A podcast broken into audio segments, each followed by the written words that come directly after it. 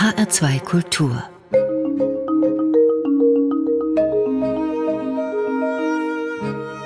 Doppelkopf Heute am Tisch mit Margret Fröhlich. Gastgeber ist Andreas Bomber.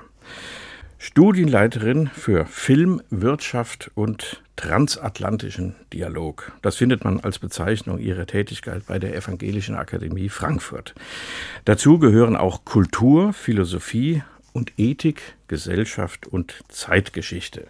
Und deshalb haben wir Sie eingeladen, Frau Fröhlich. Sie haben sich nämlich mit einer gemeinhin unbekannten Person namens Walter Jessel beschäftigt. Sein Buch, Ihr Buch, heißt Spurensuche 1945, Untertitel Ein jüdischer Emigrant befragt seine Abiturklasse. Zunächst mal, Frau Fröhlich, wer war dieser Walter Jessel?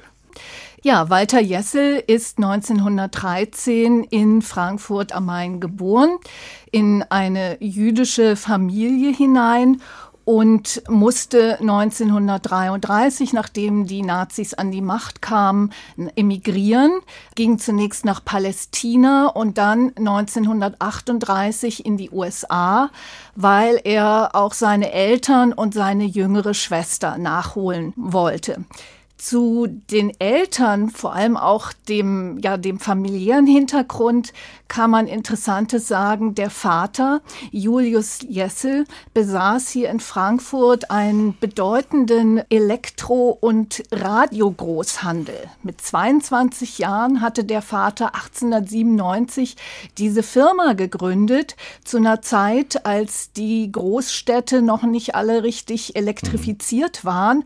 Er hatte jede Menge Patente und 1923, nachdem also der Rundfunk in Deutschland auch freigegeben war und auch immer mehr Privathaushalte sich dafür interessierten, hat er sofort auf Radio umgestellt und die erforderlichen Geräte hm. hergestellt. Wenn man also im Internet ein bisschen guckt, dann kann man da interessante Sachen finden. Das ist jetzt so ein Seitenaspekt ja. unseres Themas, aber das ist interessant, weil wir ja gerade 100 Jahre Rundfunk in Deutschland haben. Zu Weihnachten 1920 war die erste Rundfunksendung Sendung vom Sender Königs Wusterhausen. Bei Berlin? Bei Berlin. Und dann kam eine Übertragung aus der Berliner Staatsoper, immerhin schon 1920. Das war die Geburtsstunde des Rundfunks. Der Begriff musste überhaupt erst erfunden werden. Dann gibt es ja auch in Frankfurt selbst den Sender dieses Südwestdeutsche Rundfunkdienste AG, so hieß das, glaube ich, 1924, 1925, der Sender Kassel, der dazu kam. Also da war der Herr Jessel ein unglaublicher Pionier. Der hat schon Geräte verkauft, bevor es überhaupt so richtig Sendungen gab kann man sagen. Genau, also er stieg genau zu dem Moment 1923 damit ein, hat erkannt, was das neue Medium Radio, welche Bedeutung das ähm, haben würde. Und das finde ich insofern eben wichtig, weil es auch für die Wirtschaftsgeschichte Frankfurts eine Rolle spielt und welchen Beitrag eine jüdische Familie wie die Familie Jessel dazu geleistet hat. Kommen wir zurück zu dem Sohn. 1900 45. Also er ist in den USA, die Eltern und die Schwester sind nachgekommen. Und wie so viele äh, jüdische Emigranten aus Deutschland oder überhaupt Emigranten, wollte er das Hitler-Regime niederringen und hat sich freiwillig dann zur Armee gemeldet und kam zu einer besonderen Einheit, den sogenannten Ritchie Boys, nach Camp Ritchie in Maryland benannt.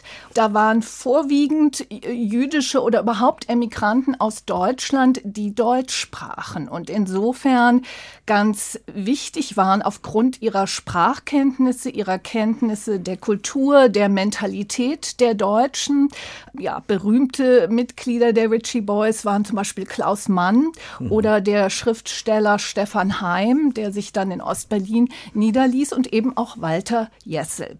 Und so kommt er nach Deutschland als Nachrichtenoffizier, fährt im April schon durch das zerstörte Frankfurt. Wir reden von 1945.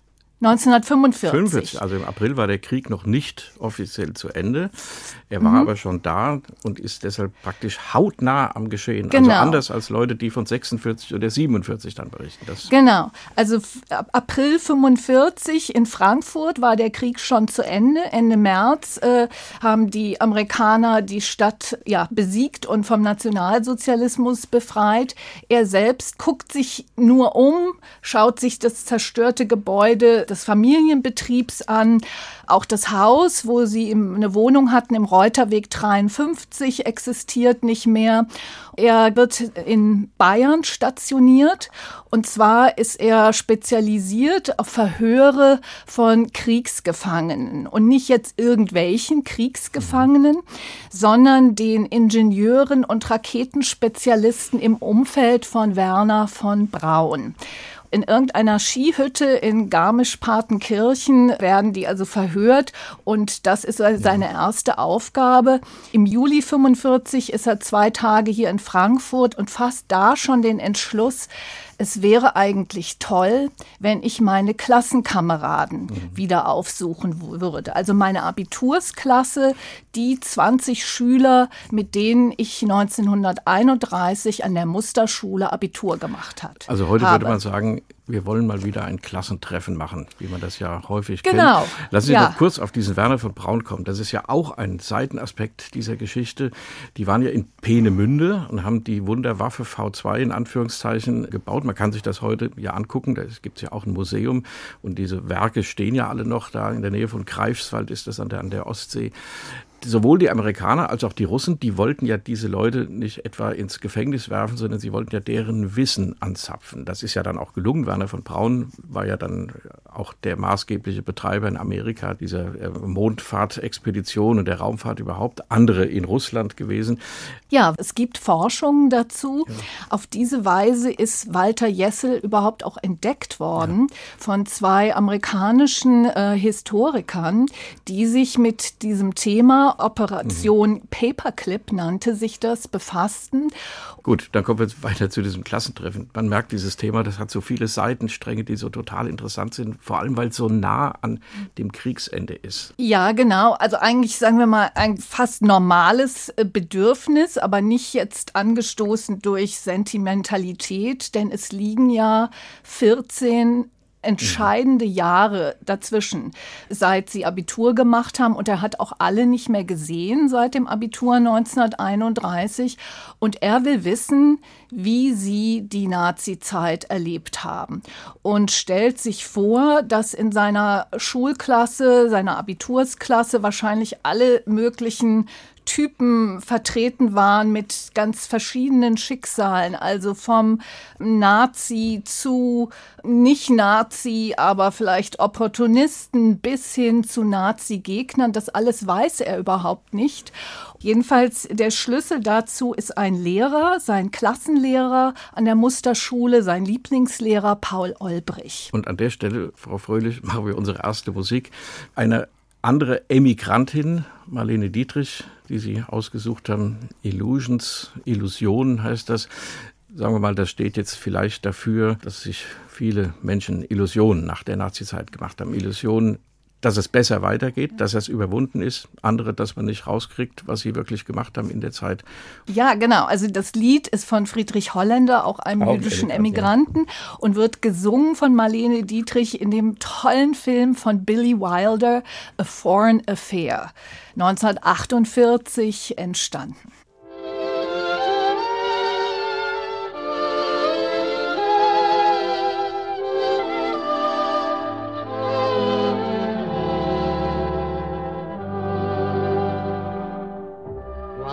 To buy some illusions, slightly used, second hand. They were lovely illusions, reaching high, built on sand.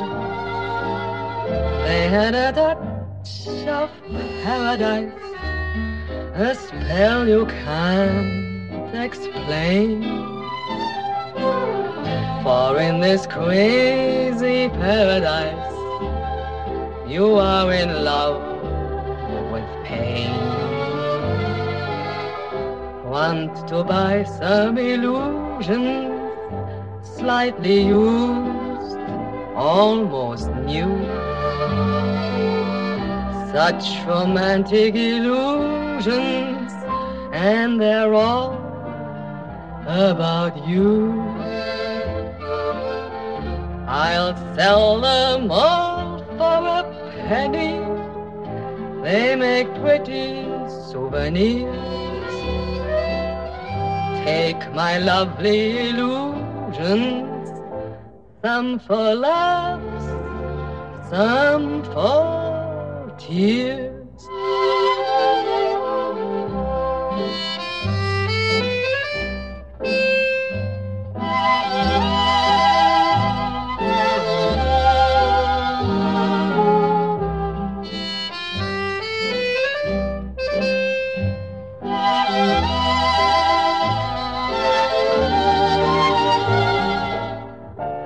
Had a touch of paradise, a spell you can't explain.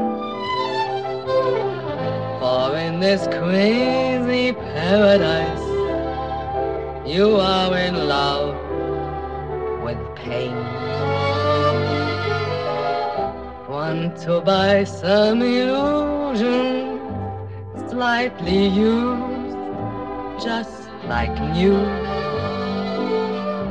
such romantic illusions, and they're all about you.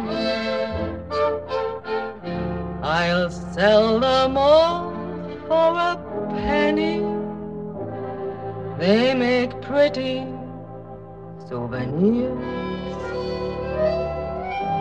Take my lovely illusions some for laughs, some for tears.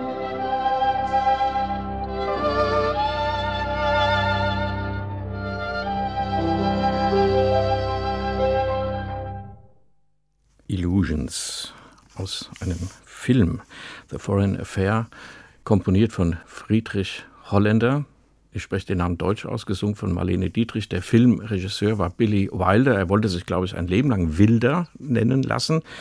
Drei Emigranten, die aus Nazi-Deutschland geflohen sind. Zwei von ihnen sind dann auch wieder zurückgekommen, Frau Fröhlich. Der Regisseur als erster, glaube ich, Billy Wilder.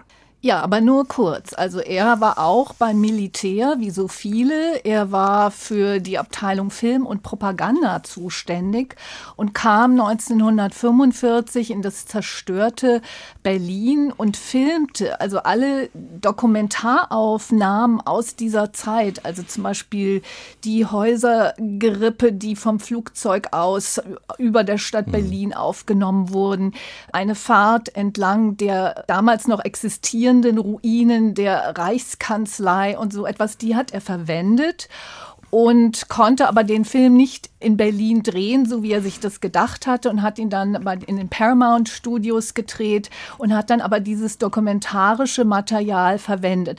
Es ist ein großartiger Film mit so viel Witz und scharfsinnigem Humor, der diese Nachkriegszeit schildert, einer wirklich meiner Lieblingsfilme und diese Fiktionen, diese Spielfilme, die prägen ja auch unser Bild, unser Wissen über diese Zeit, abgesehen von den authentischen biografischen Geschichten. Vielleicht noch zu Marlene Dietrich. Marlene Dietrich ging nach Hollywood nach dem Erfolg mit der Blaue Engel 1930 Friedrich und Holländer kam, hat auch dazu die Musik geschrieben. Genau, da hat sie zum ersten Mal mit Ich Friedrich von Holländer äh, gearbeitet. ja. Beide gingen in die USA, er jüdischer Emigrant, sie als die großartige Schauspielerin, preußisch, protestantisch, Goebbels, der Propagandaminister, hätte sie sehr gerne wieder zurückgeholt, aber sie hat den Nazis die kalte Schulter gezeigt und das wurde ihr hinterher im Nachkriegsdeutschland angekreidet. Da reüssierte sie mittlerweile dann als mehr als Sängerin, kam zu Konzerttouren. Die deutsche Bevölkerung hat ihr ziemlich übel genommen, dass sie einfach aus Deutschland weggegangen. Da war sie nicht die Einzige. Auch der berühmte Willy Brandt, später Bundeskanzler, dem hat man genau das auch vorgeworfen. Das ist eine Befindlichkeit des Nachkriegsdeutschlands, der man noch weiter auf die Spur kommen muss. Margret Fröhlich, zu Gast in Doppelkopf in H2 Kultur. Zurück zu dem Buch, obwohl das mit dem, was Sie erzählt haben, genau auch zu tun hat. Diesem Buch von Walter Jessel, was Sie ins Deutsche übersetzt haben, diese Aufzeichnungen der junge Mann, der 1931 an der Frankfurter Musterschule Abitur macht, dann emigriert, 1945 zurückkommt und an vielleicht dem ein, zwei, drei freien Tagen sagt, was machen eigentlich meine Klassenkameraden von damals. Das ist 14 Jahre her. Er macht einen Lehrer, seinen Lieblingslehrer ausfindig. Den trifft er auch noch irgendwie. Erzählen Sie die Geschichte weiter, Frau Fröhlich. Ja, also es war mühsam, die Adressen zu finden, weil viele eben ausgebombt nicht mehr in Frankfurt waren und dieser Lehrer hatte ähm, eine Unterkunft mit seiner Frau in Gedern gefunden, denn die Musterschule, nachdem sie zerbombt war, wurde dann auch nach Gedern ausgelagert.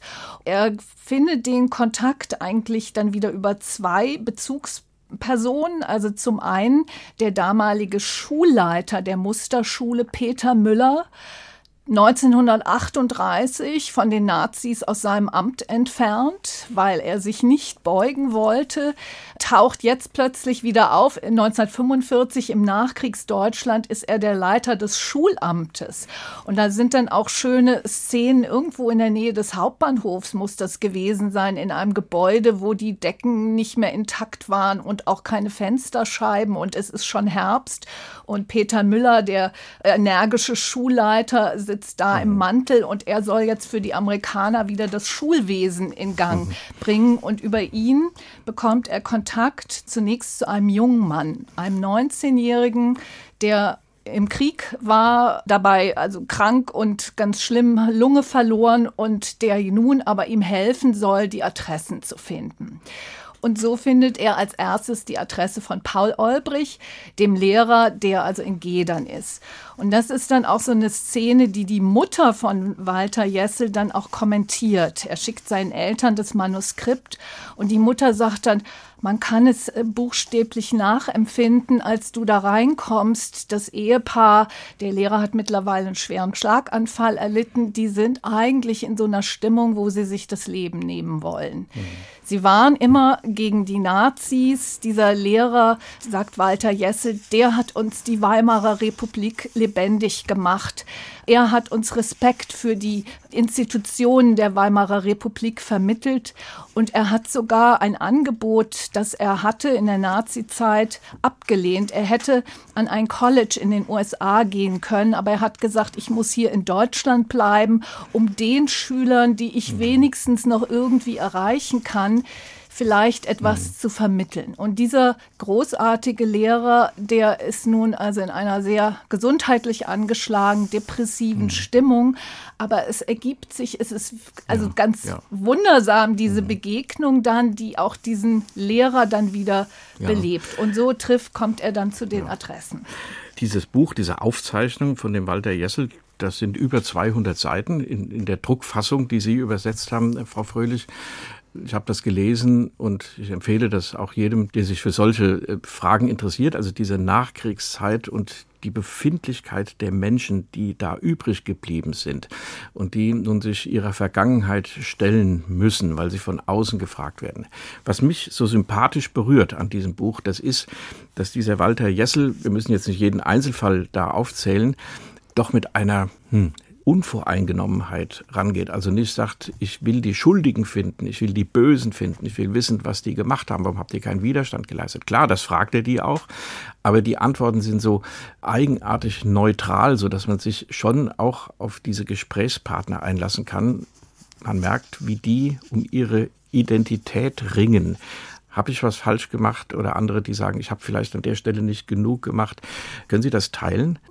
Ja, er ist nicht konfrontativ, denn er will ja etwas erfahren. Er lässt sich auf seine Gesprächspartner ein und hört ihnen zu. Also was man sehr, sehr deutlich merkt bei nahezu allen ist, dass sie die eigene Verantwortung nicht erkennen. Von ganz, ganz vielen, die hört man, ja, sie sind der NSDAP beigetreten aus beruflichen Gründen, weil sie sonst keine Karrieremöglichkeiten gehabt hätten. Aber innerhalb dessen gibt es mhm. wirklich auch ein breites Spektrum, wie sie sich damit auseinandersetzen. Aber Sie haben es auch richtig gesagt, es ist relativ roh und frisch, diese ganze ja. Erfahrung, völlig unverarbeitet noch. Es sind wirklich die ersten Monate. Es ist der Herbst 1945 und im Vordergrund steht erstmal, woher kriegen wir Bodenkaffee oder überhaupt irgendwas zu essen. Und was mich auch zum Beispiel beeindruckt hat, also viele seiner Fahrten führen ihn ja aus Frankfurt heraus. Und man, er beschreibt dann diese geradezu idyllische und intakte ländliche Umgebung, die im Kontrast steht zu der Ruinenstadt Frankfurt oder auch Aschaffenburg, was mhm. auch zerbombt ist. Für ihn wird diese Ruinenstadt Frankfurt auch zu einem Sinnbild über ja, den moralischen und mentalen Verfall der deutschen Bevölkerung. Mhm. Das beschreibt er schon, aber er lässt sich sehr unvoreingenommen auf seine ehemaligen Mitschüler ein. Manchmal entsteht sogar auch eine Nähe und dann muss er sich immer wieder auch klar machen, vor ein paar Monaten hätten wir uns noch als Soldaten auf feindlichen Seiten gegenübergestanden. Mhm. Und dieser Walter Jessel ist auch ein Musikfreund und er geht in Frankfurt in die Oper. Ja, das geht wieder 1945. Die Oper fängt relativ früh wieder an zu spielen im Börsensaal. Der ist unzerstört geblieben und hört dort Fidelio. Sie haben sich eine Aufnahme gewünscht, Frau Fröhlich, die ich natürlich nicht beibringen kann, nämlich eben aus dieser Zeit 1945 mit dem damaligen Kapellmeister Bruno Vondenhoff, der so ein bisschen auch unter die Räder gekommen ist später. Also man hat ja dann berühmtere Personen an seine Stelle gesetzt, als es wieder losging, so richtig mit dem Opernhaus und dem Opernleben. Aber einen Sänger haben wir gefunden, Jan Piers, und eine Aufnahme mit Hans Knappertsbusch und dem Bayerischen Staatsorchester. Es geht um Fidelio von Ludwig van Beethoven, die große, ja, soll man sagen, Freiheitsarie vom Beginn des zweiten Aktes.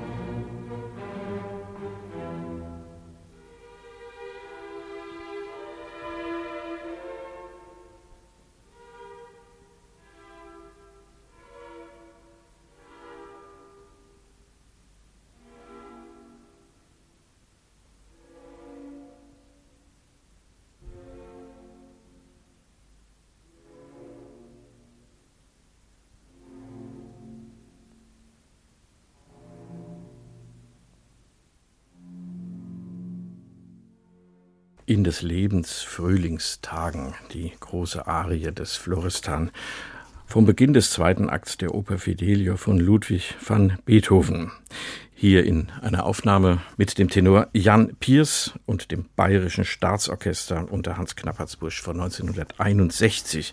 Jan Piers war auch ein jüdischer Sänger, 1941 bis 1966, 25 Jahre lang Ensemblemitglied der Metropolitan Opera in New York, viel mit Toscanini gearbeitet, das nur nebenbei dann nach Deutschland auch gastierend gekommen mit Knappertsbusch, dessen Rolle im Nationalsozialismus ja nicht ganz so unumstritten ist und war, aber immerhin, er war kein Parteimitglied und hat auch nicht sich immer botmäßig verhalten, sagen wir es mal so. Das ist das Thema. Frau Fröhlich, Margret Fröhlich, zu Gast in Doppelkopf in H2 Kultur. Das ist ja das Thema, um das es geht. Wie verhält man sich zu diesem Regime, wenn es vorbei ist, wenn der Albtraum zu Ende ist, die Menschen erwachen? Was haben sie getan? Wie stehen sie dazu? Das hat dieser Walter Jessel, dessen Buch Sie übersetzt haben, dessen Erinnerung Sie übersetzt haben, das man jetzt nachlesen kann, Spurensuche, Gespräche mit den ehemaligen Klassenkameraden. Das hat er ja auch erfahren. Vielleicht noch ein Schlenker. Diese Arie, die Oper, Fidelio, die war auch bei den Nazis nicht verboten. Ähm, ganz interessant, da geht es um Freiheit, um Unterdrückung, die Befreiung von Unterdrückung. Ganz eigenwillig, da mag sich jeder schon sein Ding dabei gedacht haben. Was glauben Sie, was haben die Menschen, die das Stück dann unmittelbar nach Kriegsende in der Frankfurter Oper, sprich im Börsensaal, gehört haben, was werden die bei solchen Stellen empfunden haben? Genau, diese Frage stellt Walter Jessel sich auch. Das ist eine sehr schöne Szene, deswegen habe ich diese Arie auch ausgewählt. Also erstmal Fidelio ist eine von Walter Jessels Lieblingsopern und er hat tatsächlich, wie Sie schon gesagt haben, Gelegenheit, die dann im Dezember 1945 in Frankfurt zu sehen. Er geht in diese Oper mit einem ehemaligen Schulkameraden und dessen Frau, die er vorher getroffen hat und mit ihnen gesprochen hat. Und nun also dieser Opernbesuch.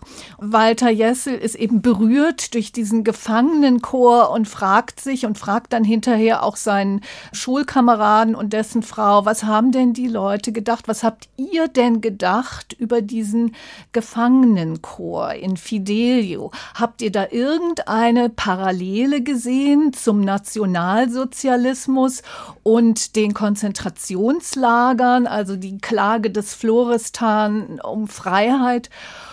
Und sein Gegenüber, der Schulkameraden, seine Frau, die lachen und sagen, das ist doch völlig absurd. Also wehren das komplett ab und sagen, na ja, also das spielt in Spanien Ende des 18. Jahrhunderts und die Musik steht doch für oder stand für Beethoven im Vordergrund. Also diesen Bezug, den Walter Jessel da sieht, der wird von den beiden, mit denen er die Oper besucht, völlig zurückgewiesen. Also das ist deutsches Kulturgut. In ähnlicher Art und Weise ist später die DDR mit solchen Dingen umgegangen. Da spielte ja das Thema auch eine Rolle. Oder wenn man sich um den Kirchenkomponisten Johann Sebastian Bach, an dem man einfach nicht vorbei konnte, da war es halt dann Kulturgut, nationales Kulturerbe oder so ähnlich hieß es dann. Und das hatte mit der Realität und der Gegenwart einfach nichts zu tun. Da musste dann das Regietheater kommen in den 60er, 70er Jahren, um solche Verbindungen herzustellen, die eigentlich damals auch auf der Hand hätten liegen können. Frau Fröhlich, wie ist die Geschichte weitergegangen? Walter Jessel hat diese Klassenkameraden befragt. Walter Jessel hatte die Absicht, seinen Erinnerungsbericht zu publizieren. Er hatte in den USA als Journalist gearbeitet und das war seine Idee. Nur ist es leider nicht gelungen. Also muss man sagen, sehr schade. Er hatte auch in New York eine Agentin, die sich darum bemühte, das Manuskript anzubieten, aber er bekam dann nur Ablehnung.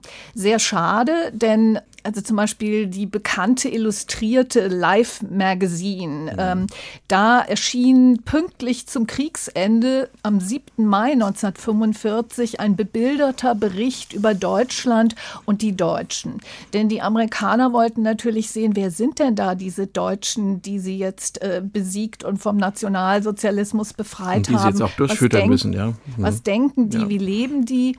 Dann als aber, ich glaube, Walter Jessel war einfach zu spät, leider. Also er hat Anfang 1946 im Frühjahr dieses Manuskript fertiggestellt und da hatte sich das Rad schon weitergedreht und bei den Verlagen sagte man dann, oh, Papierknappheit, wir brauchen das Papier jetzt für etwas anderes. Die Amerikaner interessieren sich jetzt nicht mehr so sehr für die Deutschen, es äh, geht um andere Themen und man hat ihm sogar gesagt, ja, eigentlich, er sollte da eine Liebesgeschichte hineinschreiben und dann meinte er, Liebesgeschichte, wie hätte ich das denn machen sollen? Wir waren auf einer jungen Schule, also die Musterschule, Schule. Die Abitursklasse bestand nur aus Jungen. Vielleicht kann ich das noch dazu sagen. Also es waren insgesamt 20 Schüler, die zusammen mit Walter Jessel 1931 Abitur machten. Und er interessiert sich für das Schicksal der nichtjüdischen Schüler. Es waren acht mit ihm zusammen, acht Juden in der Klasse alle konnten aus Deutschland emigrieren, einer nach Palästina, einer nach Argentinien, der Rest in die USA. Und Walter Jessel ist es gelungen, und darauf ist er auch stolz, dass er immerhin elf der zwölf nicht-jüdischen Mitschüler ausfindig mhm. gemacht hat.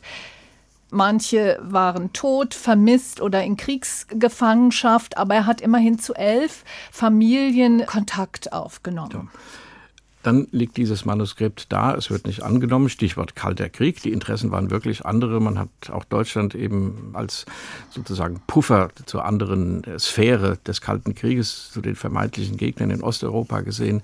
Da war der Wunsch nach Aufklärung nicht mehr so groß, jedenfalls bei den Amerikanern nicht. Das haben die Deutschen ja dann auch dankbar ausgenutzt und sich weiter dann in ihren Geschichten verstrickt, wenn man das mal so sagen kann, wenn man mal Spruchkammerakten liest oder so. Da findet man so allerlei Merkwürdigkeiten. Möglichkeiten. Wie sind Sie, Frau Fröhlich, auf dieses Manuskript gekommen? Haben Sie das auf irgendeinem Dachboden gefunden oder hat man es Ihnen angetragen? Man muss ja zunächst mal diesen Walter Jessel überhaupt kennenlernen. Reiner Zufall. Also die Geschichte von Walter Jessel, kann man sagen, hat mich gefunden. Ich habe gar nicht danach gesucht. Eines Tages kam mein Mann von der Arbeit zurück mit einem Zettel, den er in seinem Postfach an der University, Frankfurt University of Applied Sciences gefunden hat, auch bekannt als Fachhochschule, dass der Frankfurter Fachhochschulverlag dieses Buchvorhaben hatte und danach suchte, dass jemand das übersetzt. In dieser Geschichte war alles drin, was mich interessiert. Also jüdischer Immigrant, Frankfurt, Musterschule, Amerikaner 1945. Und da dachte ich mir, das ist was für mich und rief dann den Leiter des Fachhochschulverlags Ulrich Stascheid an und ja, so kam das zustande. Es wurde allerdings dann für mich zum Forschungsprojekt. Ja. Also ich habe das nicht nur übersetzt, sondern ich habe mit der Familie Kontakt aufgenommen. Es gibt drei Kinder. Der Autor selbst äh, lebt nicht mehr, ist 2008 gestorben. Der älteste Sohn, der ähm, auch übrigens hier in Deutschland geboren ist nach dem Krieg, hat mir dann noch ein weiteres Manuskript seines Vaters geschickt, von dem es nur ein Exemplar gibt in der Harvard University, wo der Vater seine Memoiren aufgeschrieben hat, Mitte der 90er Jahre. Mhm. Denn dieses Buch, dieses Manuskript verschwand, nachdem es von keinem Verlag angenommen wurde. Und dann haben, wie ich anfangs sagte, diese amerikanischen Historiker haben, ja. sind auf ihn aufmerksam geworden. Die haben in den Nationalarchiven in Washington zu der Operation Paperclip recherchiert und da fielen ihnen diese sehr mhm. ähm, scharfsinnigen und interessanten Berichte auf aus den Verhören von einem gewissen Walter Jessel. Und dann hat der eine den Sohn auch kontaktiert und bekam dieses Manuskript und das erschien dann auf Englisch 2017 und jetzt hat es ja, der ja. Mhm. Fachhochschulverlag eben letztes ja. Jahr entdeckt und veröffentlicht. Genau, das Buch heißt Walter Jessel, Spurensuche. Walter Jessel ist der Autor, Sie, Frau Fröhlich, sind die Übersetzerin. Sie treten da vornehm zurück hinter dem Titel, aber Ihre Arbeit ist natürlich bewundernswert, auch weil sie es gut liest. Sie haben das auch sehr gut übersetzt sehr lebendig. Spurensuche 1945 erschienen im Fachhochschulverlag. Wir haben noch eine Runde unseres Doppelkopfgesprächs. Die grenzen wir ein oder ab oder finden einen Überschlag dorthin mit der Moonlight Serenade von Glenn Miller.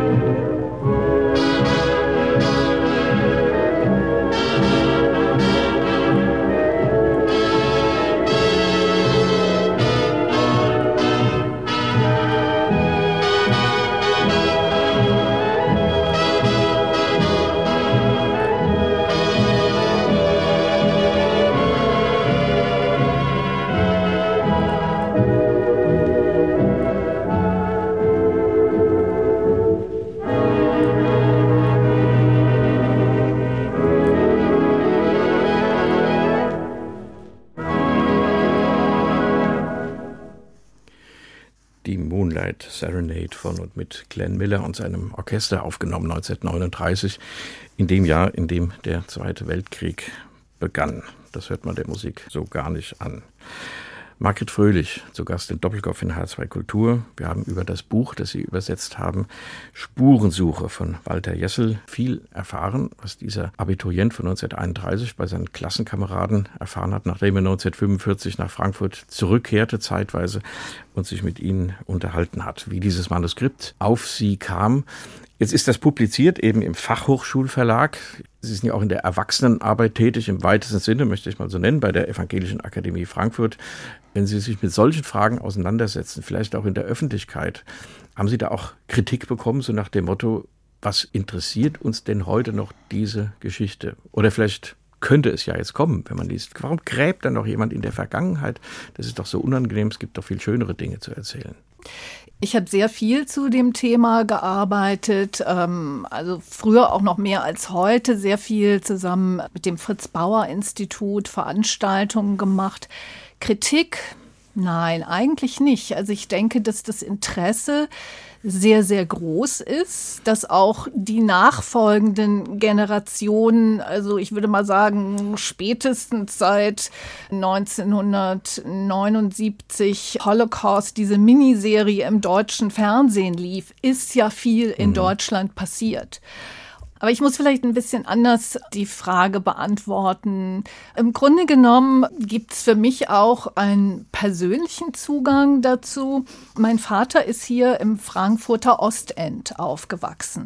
Und die Geschichten, die man sich in meiner Familie erzählte, also lange, lange nach dem Zweiten Weltkrieg, die handelten von einem guten Miteinander der christlichen Mehrheitsgesellschaft und der jüdischen Minderheit und auch ein ganz selbstverständliches Miteinander von Juden und Christen in den 20er Jahren hier in Frankfurt, was dann 1933 jäh zerbrach.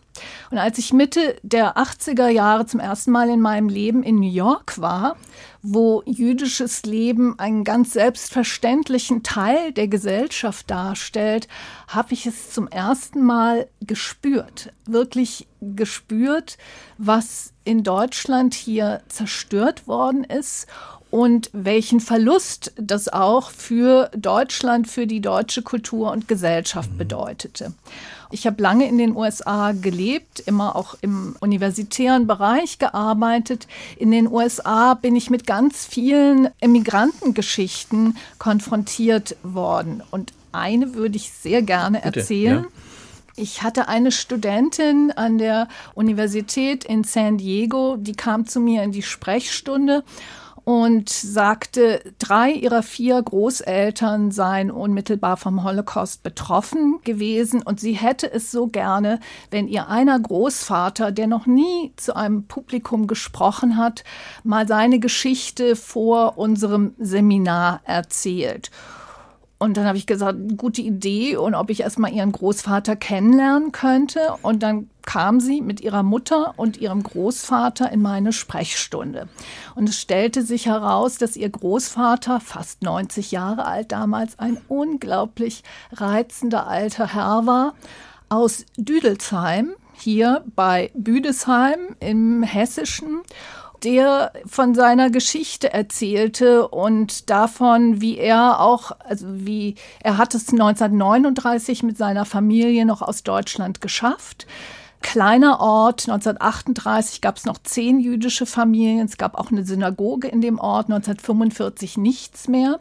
Und wie er dann auch als amerikanischer Soldat 1945 hierher zurückkam und mit seiner Einheit in seinem Heimatort Düdelsheim stationiert wurde und sogar in seinem ehemaligen Elternhaus und wie er dann den Nachbarn begegnete. Also das ist im Grunde genommen auch eine ähnliche Geschichte mhm. wie die von Walter Jessel. Und ja, natürlich geht es dann auch um die Fragen, so was mein Interesse an diesen Geschichten ist. Ja, es ist ja dann auch wirklich ein persönliches Interesse, eben zu sehen, wo man herkommt. Und wenn die Eltern von jüdischer Umgebung erzählen, wie im Frankfurter Ostend oder die Großeltern, das war ja der Wohnort der orthodoxen Judenschaft, die zugewandert war aus Osteuropa. Es gab die große Synagoge, die die Nazis dann gesprengt haben und einen Bunker hingestellt haben an seine Stelle, der heute noch steht. Heute redet man wieder darüber ähm, an der Friedberger Anlage, ob man diesen Bunker sprengt und die Synagoge vielleicht wieder aufbaut oder wenigstens ein Gedenkort dort schafft.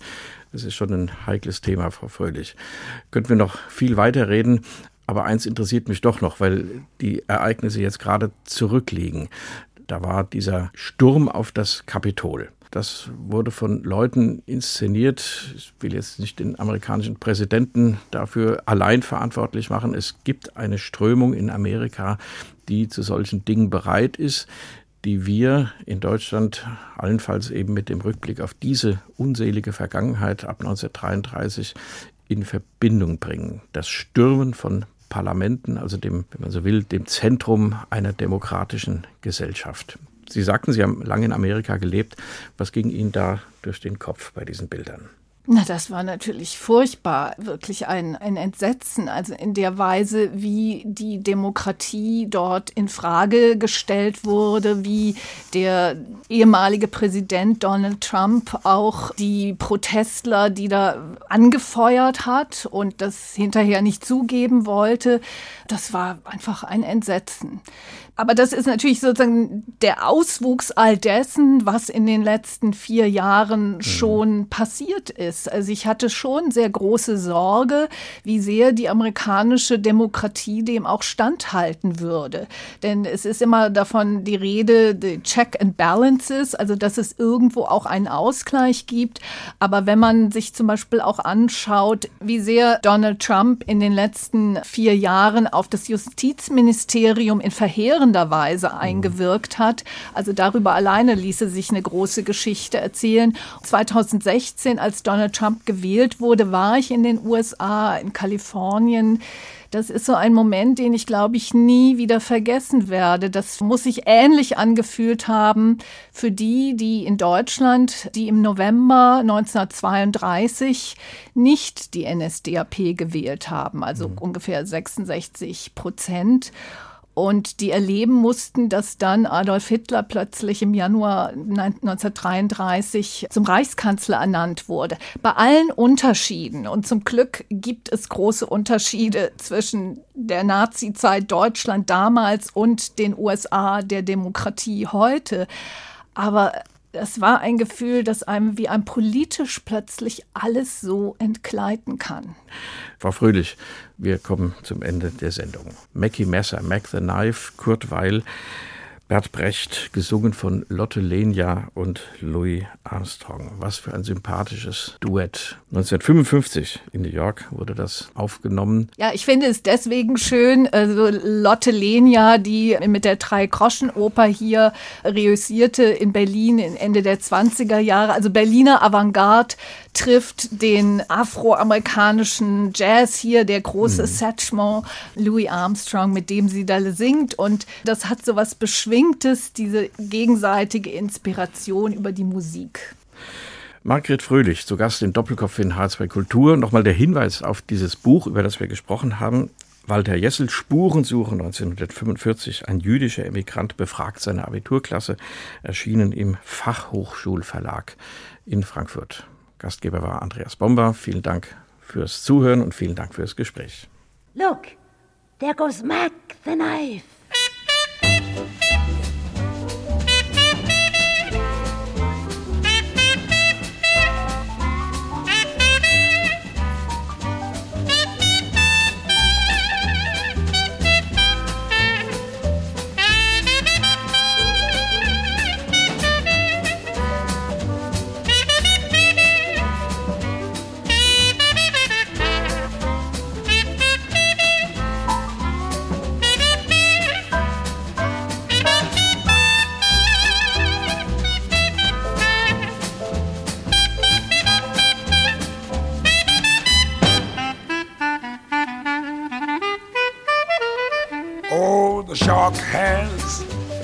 Pretty teeth, dear. And he shows them pearly white. just a jackknife has Mackie dear. And he keeps it out of sight. When the shark bites so with his teeth, dear, Scarlet billows start to spread. fancy gloves though, dear? So there's not a trace of red. Oh, on the sidewalk, Sunday morning, lies a body oozing life. Yes. Someone sneaking around the corner. Is that someone Mac the Knife? Yeah, from a tugboat by the river bubble. A cement bag drooping down. Mm, the cement's just for the weight, dear. Bet you Mac he's back in town. The Louis Miller disappeared, dear, after drawing out his cash. A sailor. Did our boy do something rash? Look here, Suki Tawdry. Jenny Diver I said Lottie Lenya. saw with Lucy Brown. Oh, the line forms on the right, dear. Now that Mac back in town.